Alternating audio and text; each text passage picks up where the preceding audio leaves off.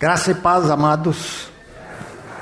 Então, em nome do Senhor Jesus, vamos abrir a palavra de Deus no livro de Isaías, no capítulo 59, versículos de 1 a 4.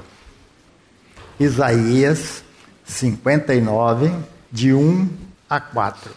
Eis que a mão do Senhor não está encolhida para que não possa salvar, nem surdo seu ouvido para não poder ouvir. Mas as vossas iniquidades fazem separação entre vós e o vosso Deus, e os vossos pecados encobrem o seu rosto de vós, para que vos não ouça, porque as vossas mãos estão contaminadas de sangue e os vossos dedos de iniquidade. Os vossos lábios falam mentiras e a vossa língua profere maldade. Ninguém há que clame pela justiça, ninguém que compareça em juízo pela verdade. Confiam no que é nulo e andam falando mentiras. Concebem o mal e dão à luz a iniquidade. Amém. Oremos. Espírito Santo de Deus, precisamos da tua ação em cada coração aqui nesta noite, para que a tua palavra seja revelada, porque nós te pedimos esta bênção no nome do Senhor Jesus. Amém. Muita gente não entende por que a cruz e não uma outra coisa assim mais simples para acabar com o pecado. Muitos não crê que a cruz acaba com o pecado. É bom lembrar que a cruz, ela antecede a criação do mundo. E a Bíblia mostra que o Cordeiro de Deus foi morto antes da fundação do mundo. No livro de Apocalipse, lá no capítulo 13, no versículo 8, a palavra de Deus nos mostra exatamente isto. Apocalipse 13, 8 e adorá-lo-ão todos os que habitam sobre a terra. Aqueles cujos nomes não foram escritos no livro da vida do Cordeiro, que foi morto desde a fundação do mundo.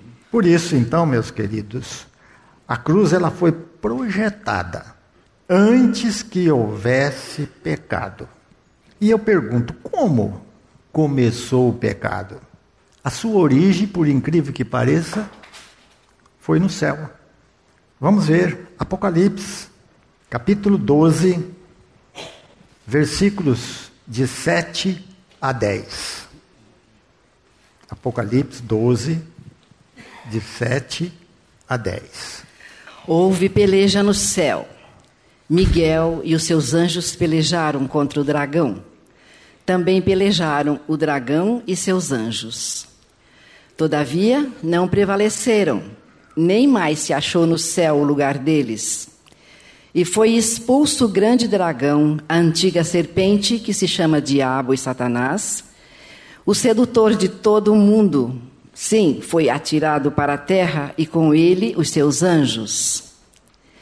Então ouvi grande voz do céu proclamando: Agora veio a salvação, o poder, o reino do nosso Deus e a autoridade do seu Cristo Pois foi expulso o acusador de nossos irmãos, o mesmo que os acusa de dia e de noite diante do nosso Deus. É.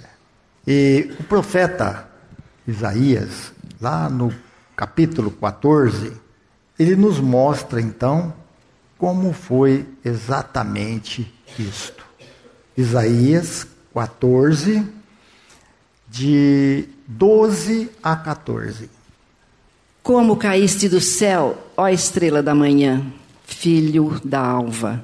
Como foste lançado por terra, tu que debilitavas as nações.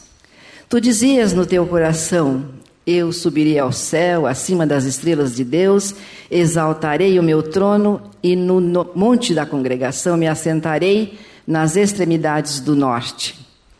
Subirei acima das mais altas nuvens e serei semelhante ao Altíssimo Contudo, serás precipitado para o reino dos mortos, no mais profundo do abismo.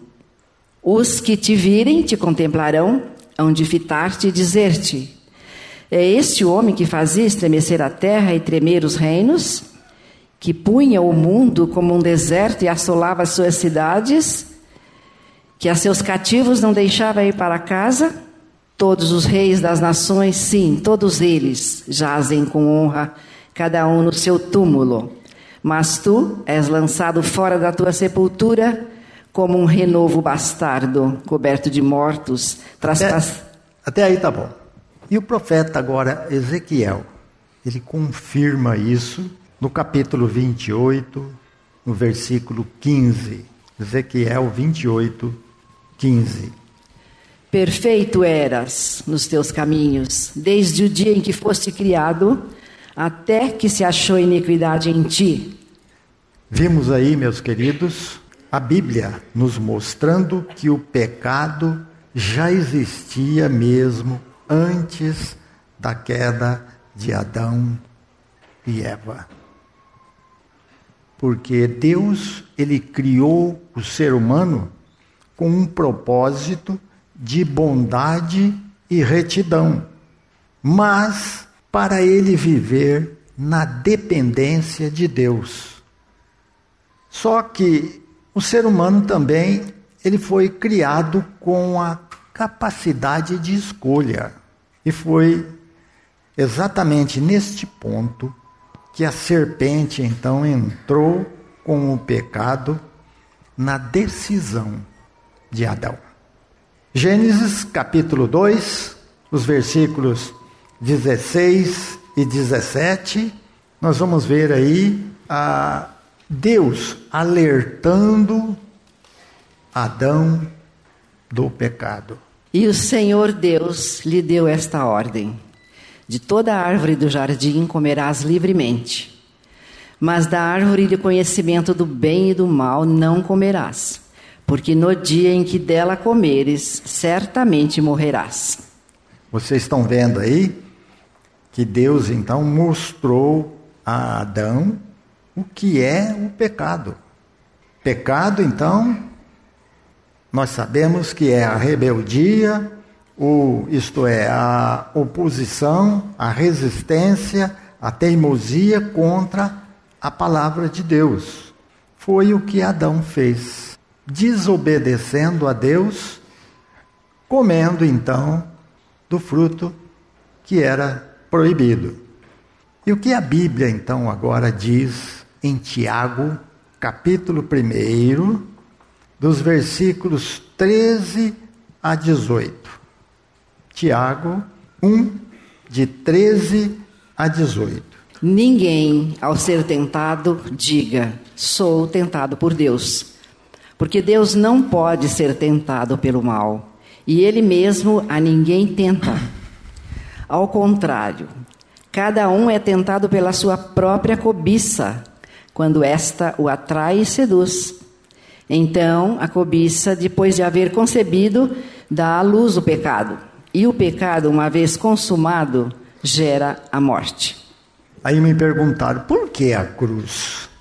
Olha aí para que serve a cruz.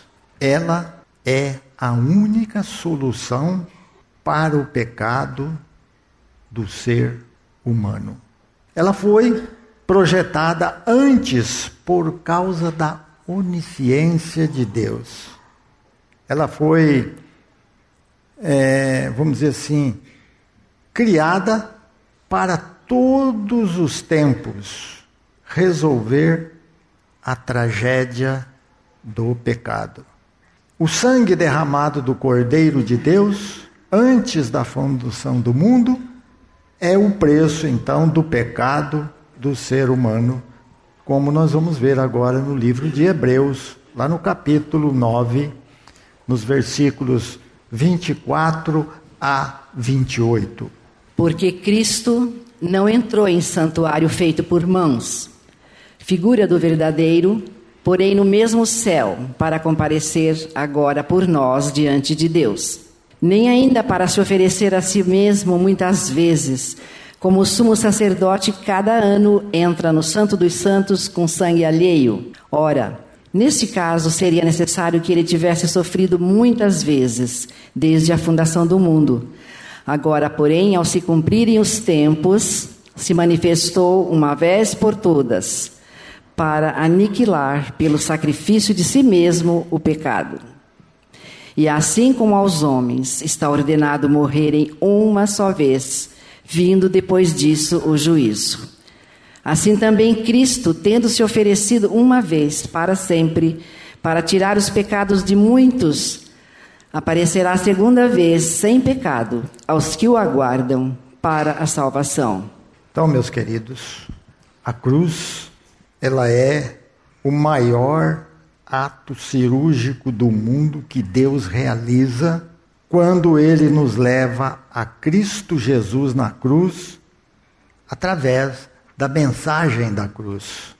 Quando os efeitos da cruz se manifestam na experiência do pecador, a alegria se vê no seu viver em todo o tempo. Porque isto é o fruto do evangelho estabelecido por Deus logo que Adão pecou. Nós vamos ver lá agora no capítulo 3 de Gênesis, no versículo 15, Deus então mostrando à serpente como ele ia vingar o pecado. Porém, inimizade entre ti e a mulher, entre a tua descendência e o seu descendente. Este te ferirá a cabeça e tu lhe ferirás o calcanhar. Observem que Deus está mostrando uma inimizade radical entre a serpente e a mulher. A descendência da serpente, que somos nós os pecadores, como disse o profeta Isaías, lá no começo, quando nós lemos, dizendo assim: Eis que a mão do Senhor não está encolhida, para que não possa salvar, e nem o seu ouvido agravado, para que não não poder ouvir. Mas as vossas iniquidades fazem divisão entre vós e o vosso Deus e os vossos pecados encobrem o seu rosto de vós, para que não vos ouça, porque as vossas mãos estão contaminadas de sangue e os vossos dedos de iniquidade. Os vossos lábios falam fals falsamente e a vossa língua pronuncia perversidade. Ninguém há que clame pela justiça, nem ninguém que compareça em juízo pela verdade. Confiam na vaidade e andam falando mentiras. Concebem o trabalho e produzem a iniquidade.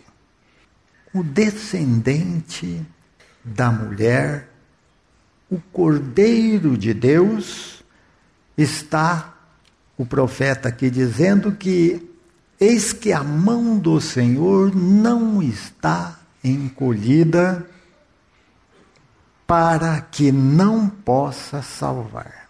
No livro de Romanos, agora, ali no capítulo 6 de Romanos, de 1 a 7, nós vamos observar aí o que Deus diz. Que diremos, pois? Permaneceremos no pecado para que seja a graça mais abundante? De modo nenhum. Como viveremos ainda no pecado, nós, os que para ele morremos? Ou porventura ignorais que todos nós que fomos batizados em Cristo Jesus, fomos batizados na sua morte?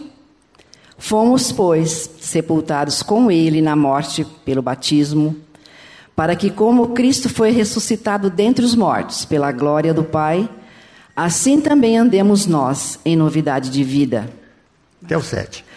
Porque se fomos unidos com Ele na semelhança da Sua morte, certamente o seremos também na semelhança da Sua ressurreição, sabendo isto, que foi crucificado com Ele o nosso velho homem, para que o corpo do pecado seja destruído e não sirvamos o pecado como escravos. Porquanto quem morreu está justificado do pecado.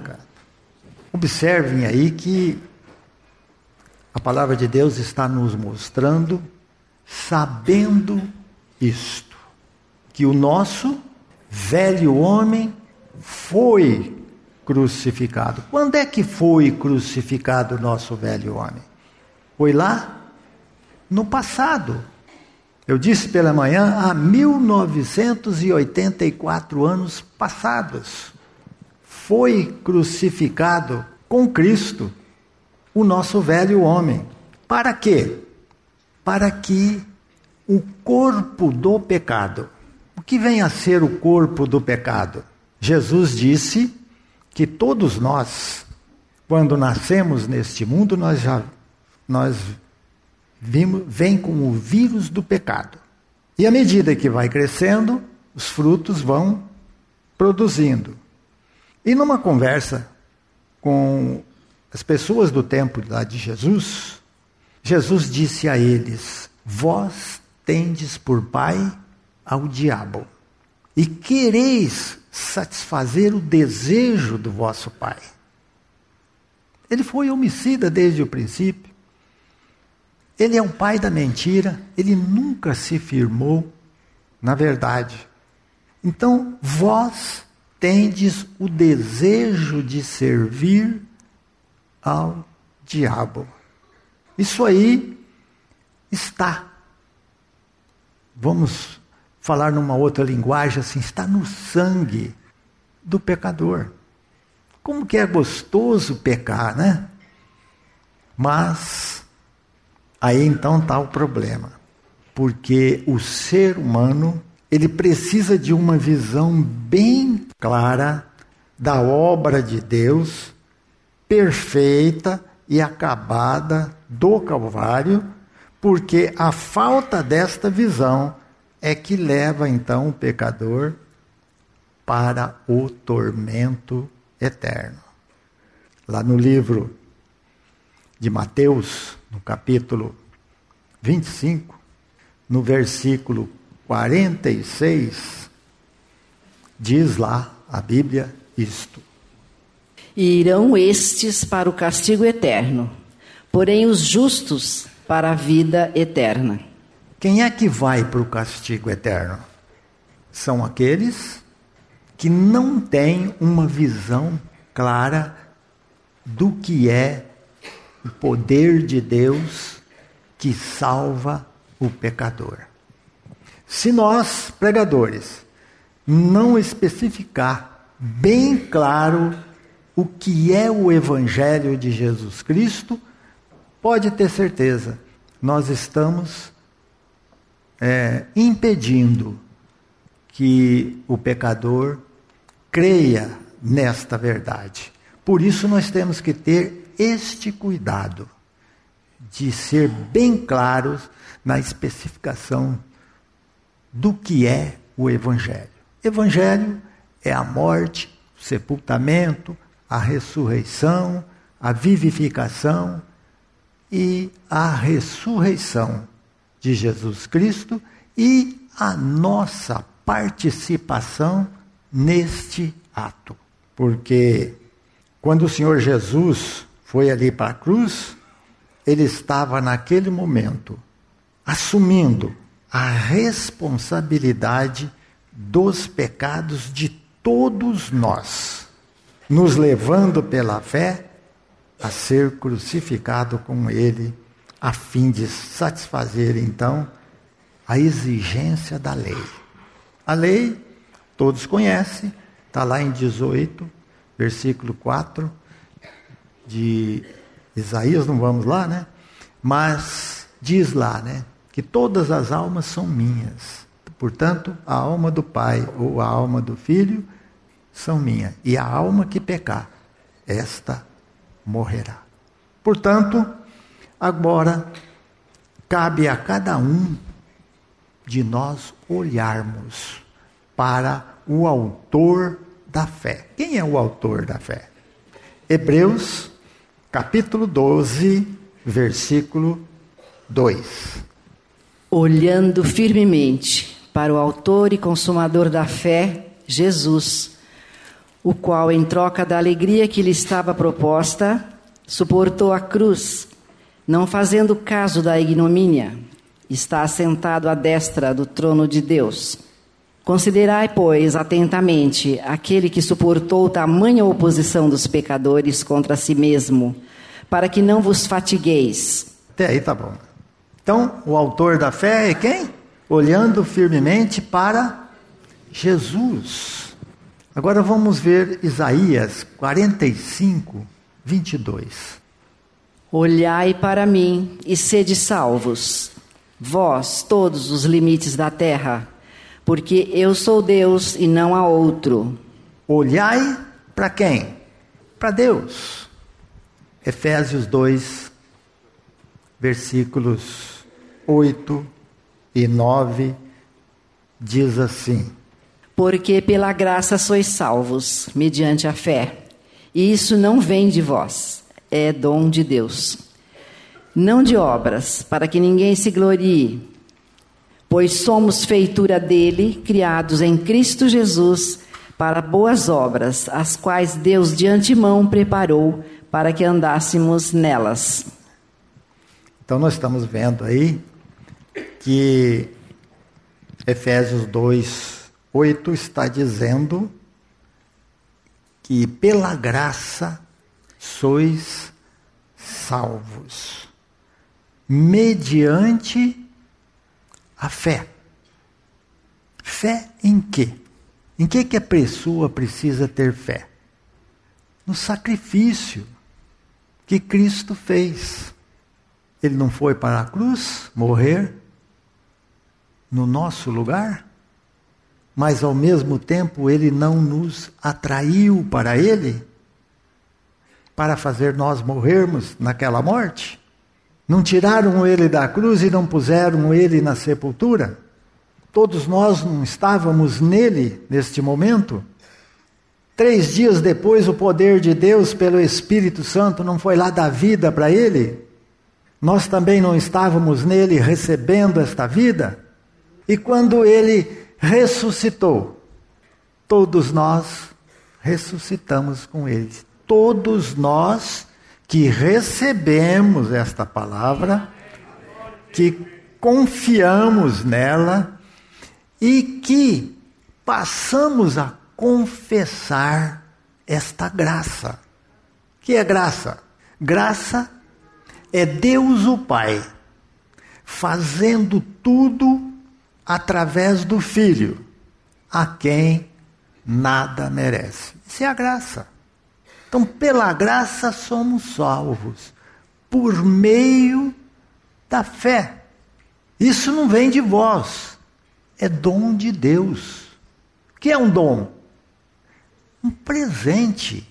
A graça veio acompanhada de um presente que Deus nos deu para que nós fôssemos salvos. Por isso, então, a finalidade da cruz ela, ela mata o velho homem ou o réu condenado. Porque este é o objetivo da nossa salvação. A cruz ela foi concebida ou criada por Deus para aniquilar o nosso velho homem. Sabendo isto. Por isso todo pecador que é levado por Deus à cruz ele perde toda a ligação com a vida do pecado. Meu professor, Antônio Buchaim, ele disse que na época romana, os condenados à morte, eles tomavam a sua cruz e seguia a sua estrada e já se despediam de seus amigos, dos seus familiares, porque eles não mais voltariam. Eles já sabiam que estavam indo assim para o seu fim, porque a cruz ela não fazia acordos, não modificava e nem poupava nada. Ela acabava completamente com o homem uma vez por todas. E esta então é a finalidade da nossa morte para o pecado. Quem não experimentar a sua morte na morte de Cristo naquela cruz, não vai conseguir ficar livre do pecado. Eu tive essa experiência. Eu conhecia o Evangelho e pregava até o Evangelho, mas eu não tinha a experiência verdadeira da minha morte na morte de Cristo. Eu pregava que precisava morrer, mas eu mesmo não acreditava nisso. Por isso, então, meus amados, nós precisamos ter a convicção de que foi realizada de fato a nossa morte na morte de Cristo, de uma vez por todas, ficamos livres de todo tipo de pecado. E digo mais: uma vez por todas, o sacrifício foi completo de Cristo. Ele tirou todos os nossos pecados. Não temos mais pecado. Por quê? Porque Deus nos deu um novo espírito. Um espírito que nos guia a ter nojo do pecado. Se nós olharmos aí no livro de Ezequiel, lá no capítulo 36, no versículo 26, o 27.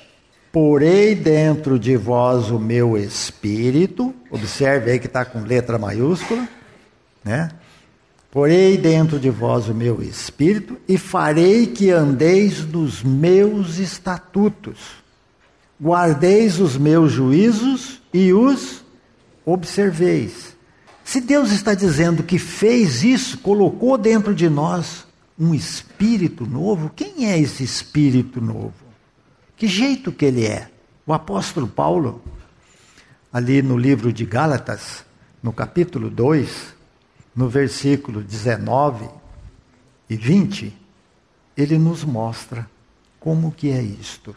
Porque eu, mediante a própria lei, morri para a lei a fim de viver para Deus. Estou crucificado com Cristo. Logo, já não sou eu quem vive, mas Cristo vive em mim, e esse viver que agora tenho na carne, vivo pela fé no Filho de Deus, que me amou e a si mesmo se entregou por mim. Vocês observaram aí que nós, para a lei, morremos para a lei na morte de Cristo, a fim de viver para Deus. Já estamos crucificados com Cristo e vivemos não mais nós, mas Cristo passou a ser a nossa vida. Esse é o espírito novo que recebemos. Se ele passou a ser a nossa vida, como é que nós podemos voltar ao pecado? Pensem nisso. Quando a pessoa volta no pecado, ele tem que olhar para um outro versículo da Bíblia, que diz que quem comete o pecado é do diabo. Você está salvo ou não está? Tem esta convicção ou não? Precisamos prestar atenção nisso, meus amados. Amém? Que Deus, então, possa revelar toda essa verdade aos nossos corações. A mensagem que você acabou de ouvir faz parte do Ministério de Comunicação Palavra da Cruz. Temos um grande acervo de estudos bíblicos em áudio e vídeo. Distribuímos também gratuitamente o jornal mensal Palavra da Cruz. Entre em contato conosco pelo fone 0 operadora 43 33 728900 ou pelo e-mail livraria@piblondrina.com.br. Visite-nos pelo site www.livrariapiblondrina.com.br ou acesse www.piblondrina.com.br. Graça e paz.